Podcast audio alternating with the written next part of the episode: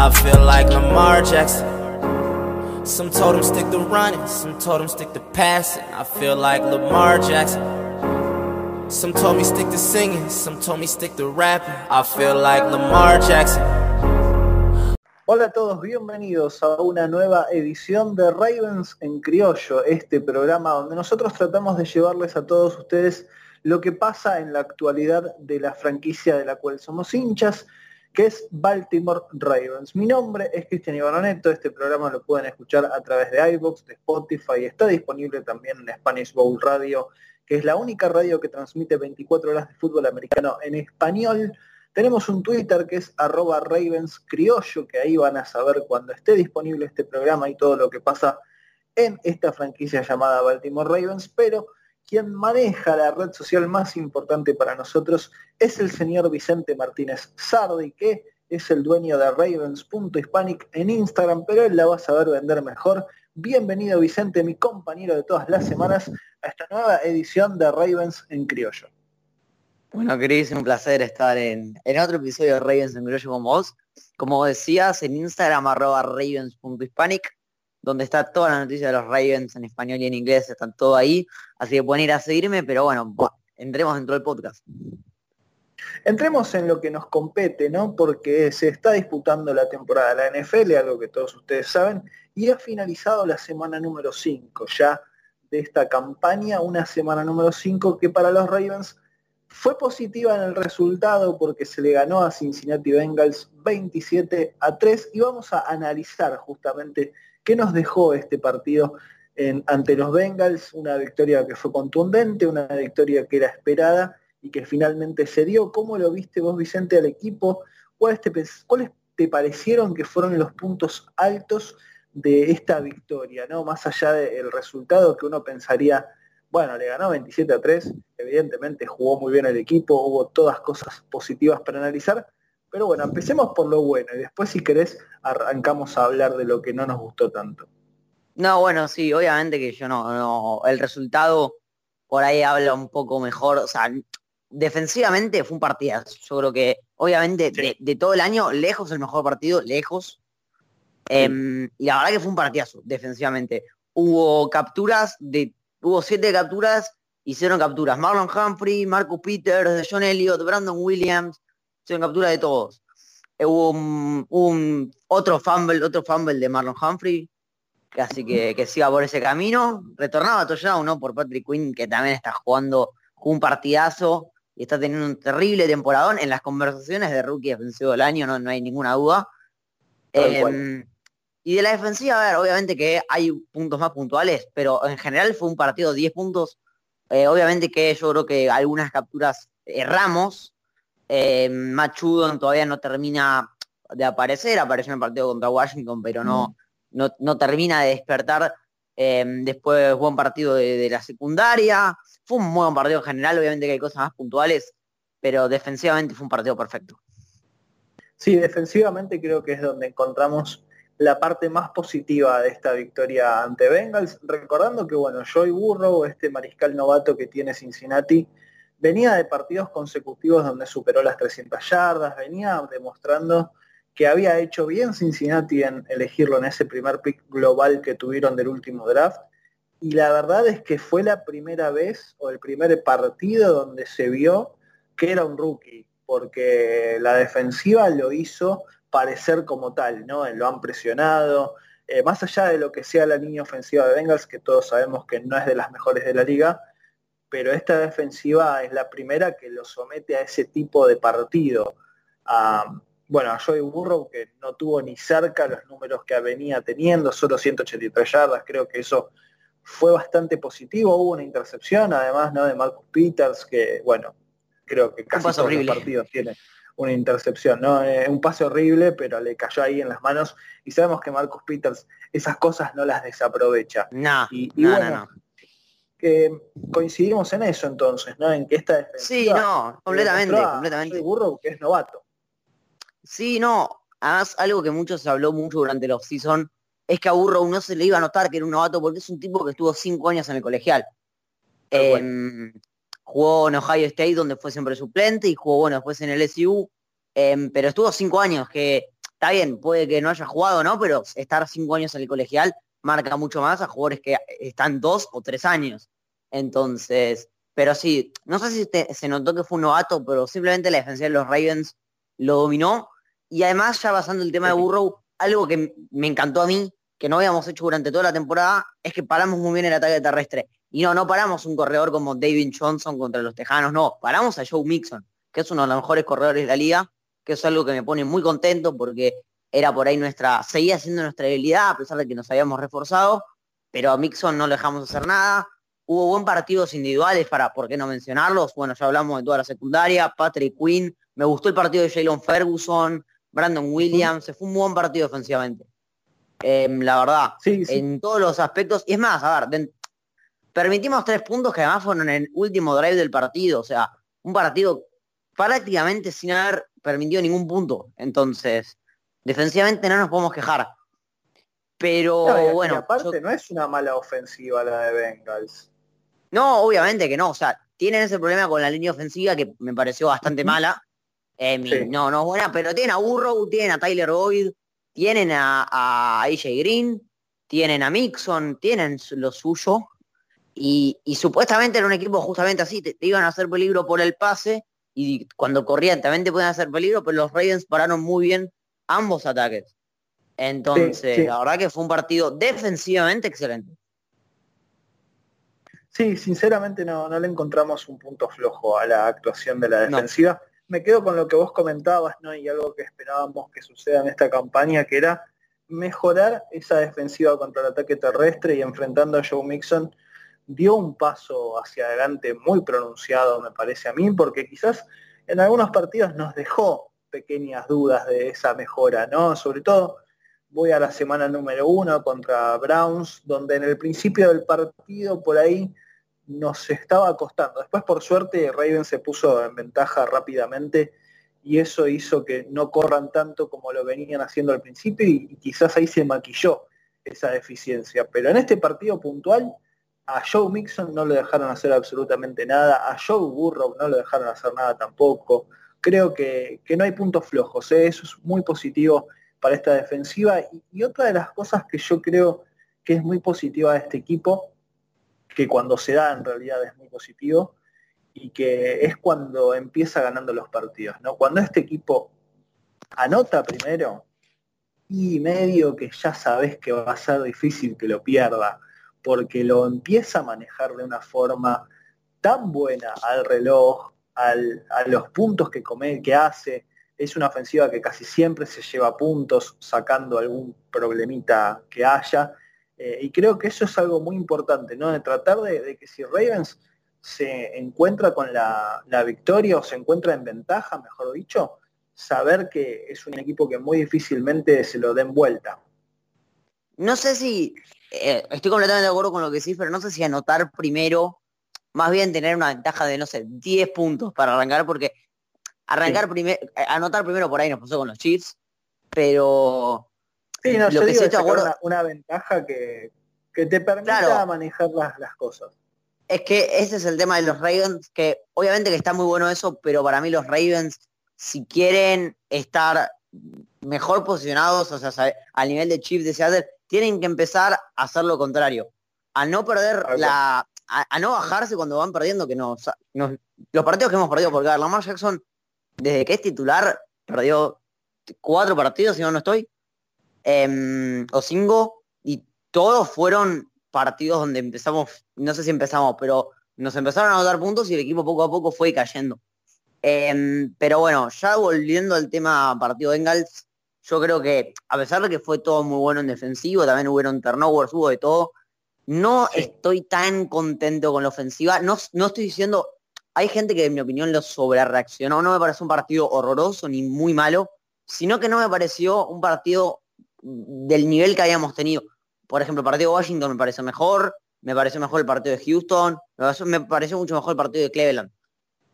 hay que tener en cuenta que Lamar Jackson había tenido una temporada, una temporada, una semana que no había estado al 100, solamente entrenó un día antes, o sea, estuvo dos o tres días que no entrenó, em, que yo creo que eso un poco de factor fue, o sea, venía de, por ahí, ¿cómo decirlo? Por ahí venía al no estar al 100 durante la semana, que eso yo creo que fue factor, porque yo lo vi por ahí un, poco fuera de forma, muy impreciso, porque es verdad, terminó con dos touchdowns, una intercepción, pero tuvieron sus drops defensivos los Bengals. Podrían haber hecho dos intercepciones más tranquilamente, que se le cayeron a los defensivos. Em, yo creo que ese fue el, la, pero de todas formas también hubo, como digo, hubo cosas buenas en mi opinión en la ofensiva también. Muy buen partido Mark Andrews otra vez, buen partido Hollywood Brown. La línea ofensiva mejoró, solo una captura, que si mal no estoy, a la mar, a pesar de que yo creo que todavía hay que darle más comodidad de la que tiene como el año pasado, mejoró y va mejorando. Em, pero como te digo, y además del tema con Lamar Jackson, de, de, que no, de no estaba preciso, muy impreciso hoy, yo creo que dos cosas más hubo así debajo. Primero hay que darle el balón más a Dobbins. Dobbins hubo una carrera en todo el partido, que fue para 34 yardas, que no es menor. Em, y bueno, hay que darle más el balón a Dobbins, que, sí. que está jugando bien cuando, lo hace, cuando tiene el balón, pero hay que darle más la pelota a Dobbins. Y también lo que a mí no me, no me encantó es que no aparecieron en casi todo el partido ni Willie Smith ni Miles Boykin. Nada, nada de ninguno de ellos dos. Eh, yo tenía esperanza de que, bueno, sea un partido donde se pueda repartir un poco más el juego y, que la ofensiva camine un poco mejor.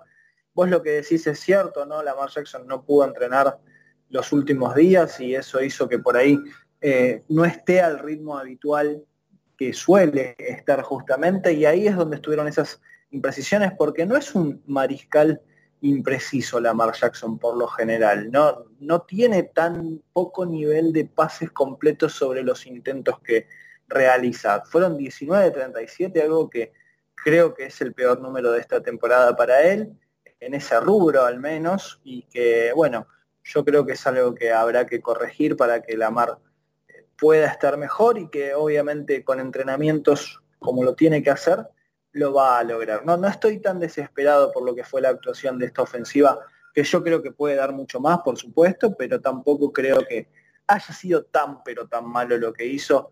Ganó 27 a 3 de, última, ¿no? Más allá de lo bueno que fue la defensiva y de ese pick six y, demás, yo creo que, que no está tampoco para empezar a asustarse lo que pasó con esta ofensiva de los Ravens. Sí creo que es muy interesante ese, cómo se encuentran no Lamar Jackson y Mark Andrews. Cuando esos dos se, juntan, Ravens va a tener alguna anotación, va a tener jugadas interesantes, más allá de lo que hace Marquis Brown, que viene teniendo una muy buena temporada, creo yo que eso es un dato positivo porque esperábamos que sea así. Pero bueno, eh, hay cosas que corregir, obviamente, y me quedo con algo que decías vos y que te quiero preguntar, porque yo vi lo mismo, pero quiero que me, que me cuentes por qué te parece que fue así y es lo que mejoró la línea ofensiva. Sí, hubo cambios porque Tyree Phillips no jugó, jugó Pat McCarry, em, pero yo creo que la línea, para mí, una de las principales razones por la que mejoró es porque tiene mucho más ritmo que cuando empezó la temporada. A mí el partido donde menos me gustó fue el de Houston, que fue el peor partido de la línea ofensiva, y a pesar de los cambios y lo que sea, fue una línea que para mí mejoró nivel, y para mí el cambio de Pat McCarry vino bien, pero sí, por ejemplo, Matt Curra no me termina de encantar a mí, eh, porque es verdad que la temporada pasada estaba teniendo un temporadón hasta que sufre una lesión que lo deja fuera toda la temporada, que fue clave para mí porque ahí pierde, mucho ritmo, que pasa, es lo que pasa con las lesiones, ¿no? Em, pero bueno, ya Ronnie Stanley y Orlando Brown para mí volvieron, no sé si a su nivel normal, pero ya tienen un mucho mejor nivel del que empezaron la temporada. Y simplemente la vi mejor a la línea ofensiva. Y algo que me olvidé de mencionar, ahora Cris me puedes dar tu opinión con la línea ofensiva, es que me gustó cómo incluyeron por ahí un poco más a Devin Duvernay en la ofensiva. Terminó el partido con dos recepciones en tres, en tres pases tirados a él y tuvo un acarreo de 42 yardas en una reversible. Sí, tuvo ese acarreo que por un momento dije, bueno, eh, qué bueno que le encontraron un lugar a Devin Duvernay, porque uno espera que tenga más protagonismo, dos recepciones, como vos decías. Yo creo que es importante que vaya agarrando un rol en el equipo y que vaya teniendo ritmo y que vaya siendo parte importante de esta ofensiva, que lo bueno que tiene supuestamente es que tiene muchos nombres, ¿no? Y que tiene muchos recursos para explotar. Mark Ingram, J.K. Dobbins, Gus Edwards, Lamar Jackson, todos ellos con oportunidad de ser importantes en el ataque terrestre, más lo que te puedan hacer Marquis Brown, Mark Andrews, eh, y que creo que Devin Duvernay tiene que ser el tercero en esa discordia de lo que es el ataque aéreo. Más allá de que Willie Sneed, que Miles Boykin tengan buenas temporadas, que tengan su, su momentum dentro de esa ofensiva, él tiene que establecerse como el tercero en discordia para ese ataque aéreo y me parece que ayer por lo menos eh, lo hemos visto de alguna manera y que mm. eso es una buena noticia, es una muy buena noticia y, esperar que bueno, esto haya sido solamente producto de que Lamar Jackson no estuvo entrenando porque sin duda fue el partido quizás más flojo de la ofensiva teniendo en cuenta el rival eh, y más allá de lo que fue el partido con Chiefs, donde casi todo el equipo jugó mal o no estuvo a la altura de las circunstancias, pero este partido sí, de los que se ganaron y de los rivales que se han tenido, fue quizás eh, el más flojo en ese, en ese punto. ¿no? ¿A vos cuál te pareció que fue eh, lo más flojo de este resultado 27-3 contra los Bengals? No, sí, obviamente lo que decís vos, el tema de la, de la ofensiva en cuanto a los partidos que ganamos, porque bueno, el de Chiefs fue un partido donde todo el equipo en general jugó mal, fue el que peor ofensivamente jugamos, pero bueno, la defensiva se lució, lejos el mejor partido de la temporada y, un partidazo porque hace mucho que no los Ravens, porque es verdad, poner, me recuerdo el año pasado partido contra Rams, contra los Tejanos, que eran rivales duros y que les ganamos y que lo dejamos en poco puntaje, pero este partido fue dominante la defensiva. La defensiva, además de que no, no permitió solamente tres puntos y fue al final del partido, no dejaba avanzar a la, a la, a, la a, Burrow y a compañía y lo capturó muchas veces, que eso fue clave. Pero ya para ir terminando con el tema Bengals, algo que me parece a mí, no me parece solamente desde este partido, ya me parece desde el partido de Chiefs y por ahí hasta desde, desde el off-season, que para mí los Ravens en la en la off-season eh, cometen el error de para mí no contratar un receptor en la agencia libre, porque está bien, drafteamos a Duvernay y a James Roche, pero claramente a los Ravens le falta un receptor que sea un primero que nada que tiene que ser un jugador veterano, tiene que ser un jugador que ya lleve años en la liga y que sea un tipo físico, un tipo que por ahí no sé si tiene que medir dos metros, pero que sí sea un tipo que no tenga la función de, de Marquis Brown, que es un jugador que sepa moverse, esté ahí. Em, se me viene a la mente no por, por no por trading ni por nada, sino como un jugador del estilo AJ Green, es, ese tipo de jugador. No, no estoy hablando de traer a AJ Green, sino para dar una referencia de qué tipo de jugador, en mi opinión, necesitan los Raiders. Claro. Sí, vos sabés que, vos sabés que justo en el día de ayer, eh, terminado el partido, me llega un mensaje eh, de un fan de Ravens en criollo, que obviamente le mandamos un abrazo muy grande, Cita Reyes Vegas, de México, que nos comentaba justamente eso, ¿no? Que vos habías hecho una encuesta donde preguntabas qué les faltaba al equipo y qué era lo que necesitábamos agregarle para que siga siendo protagonista y para que sea uno de los contendientes. Y justamente iba a esto que estás diciendo vos, ¿no? A esto de que necesita un receptor experimentado, un receptor que sea bueno también, que tenga manos seguras. Y, ¿sabes qué nombre propuso él? No sé cómo lo ves vos y te lo pregunto. Pero propuso T.Y. Hilton. T.Y. Hilton, exactamente. Eh, a mí también me escribió. Bien, bien, y creo que es un nombre interesante. Sí, o sea, abro un, paréntesis donde cualquier cosa que puedan, que tengan duda o que nos quieran decir, pues le pueden hablar a Chris al Twitter y a mí al Instagram, siempre respondemos los mensajes. Pero bueno, pasando a lo que decís vos, sí que es un nombre que a pesar de que todavía le queda un año de contrato en los Colts, se puede conseguir vía trade y si no, a buscarlo en la agencia libre. Y que me gusta porque Tío de Hilton es un jugador que a pesar de que ahora no está teniendo sus mejores números, en su momento con Andrew Luck eran una dupla durísima. Em, es, un, es un jugador que además de que por ahí no es el jugador más físico porque no tiene ni mucho físico ni, ni nada, es un tipo con uno que tiene manos muy buenas, con muy buenas manos, y además es un, es un tipo que te aparece, siempre encuentra el hueco, siempre, siempre encuentra un hueco. Entonces podría ser, yo también he escuchado el nombre de Allen, Allen Robinson en los Bears, pero parece que los Bears no lo harían muy fácil.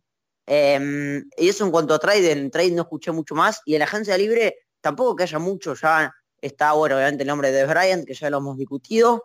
Y el único nombre, yo creo que en la agencia libre que podría valer la pena es de Marius Thomas, que a pesar de que ya no está en sus mejores años, es un tipo con mucha experiencia, eh, 6.000 yardas en toda su carrera de recepción, entonces de Mario Thomas podría ser un jugador que además tiene manos seguras, a pesar de su edad y que por ahí ya no está en sus mejores momentos. En cuanto a la agencia libre es la mejor opción, pero bueno, sabemos que a los Ravens no les tiembla si necesitan hacer un trade, lo van a hacer.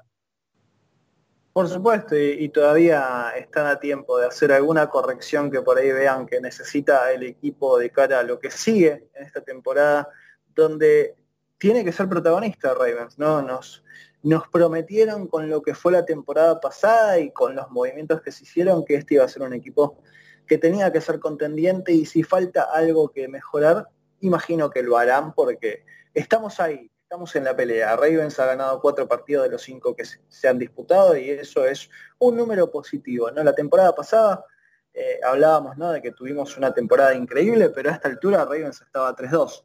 Cierto es que no volvió a perder nunca más, pero bueno, a ver, si comparamos, estamos un pasito adelante en esta temporada que tiene como próximo escollo y en la semana número 6 a los Eagles.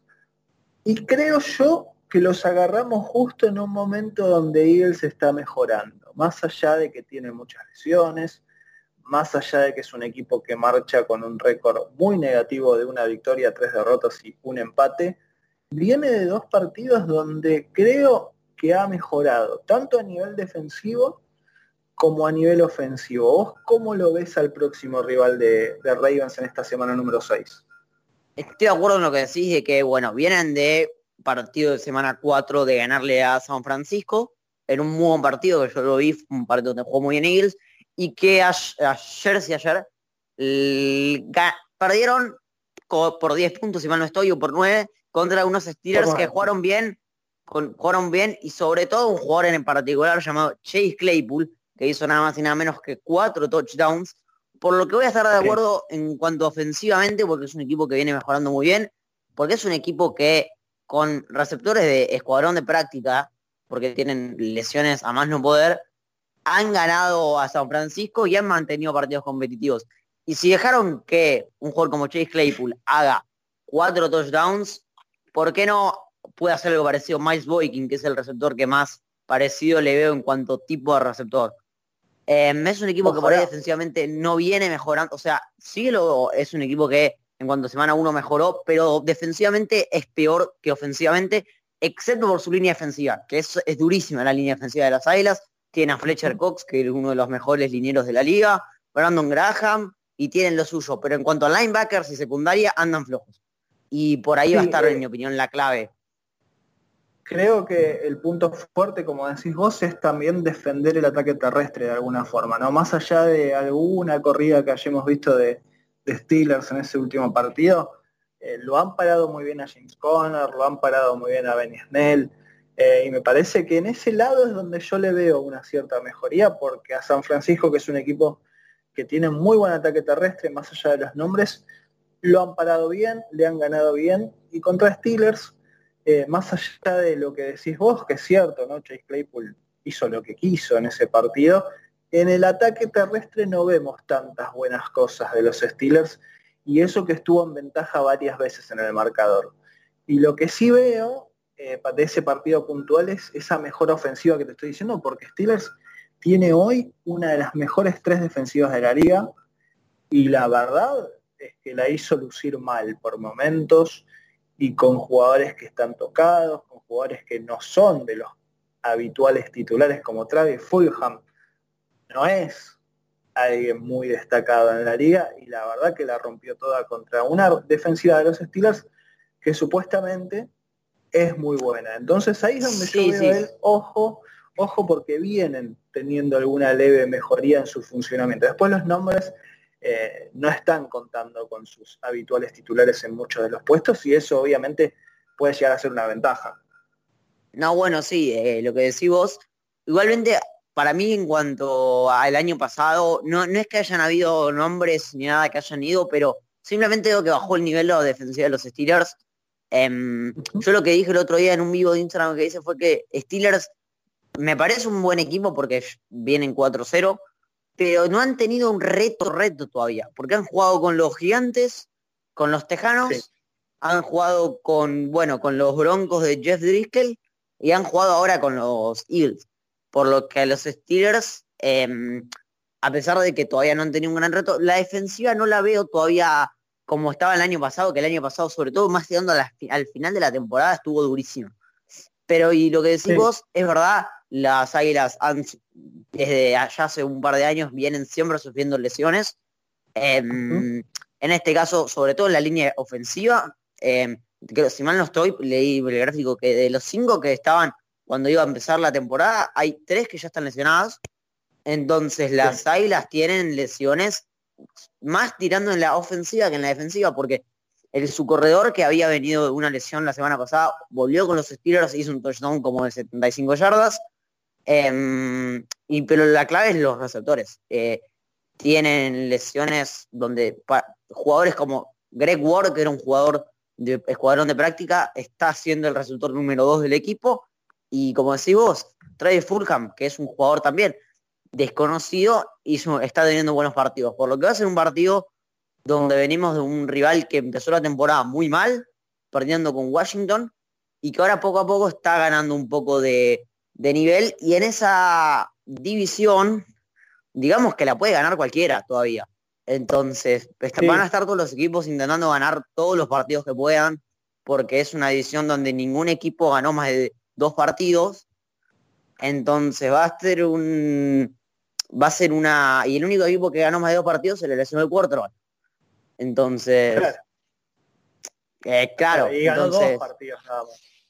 Claro, ganó dos partidos y se lesionó cuarto, que entonces esa edición, todos los equipos van a estar ganando todos los partidos que puedan Em, y nos vamos a cruzar con esa división a lo largo del año. Bueno, ya nos cruzamos con Washington y todavía nos quedan los partidos de, bueno, de Filadelfia, Dallas y Nueva York. Entonces, por ese lado, vamos a tener que, ellos van a intentar, como todos los partidos, ganar. Y es un equipo, como decís vos, que vienen en ascenso en tanto nivel eh, defensivo y ofensivo, como que hay jugadores que decís vos, Travis Fulham, Greg Ward, son jugadores desconocidos que vienen jugando bien y eso le sube la moral. Entonces, las Águilas, en los papeles, como casi todos los partidos de la temporada, somos mejores, pero son un equipo que te puede dar pelea, es así. Por supuesto. Em, por supuesto.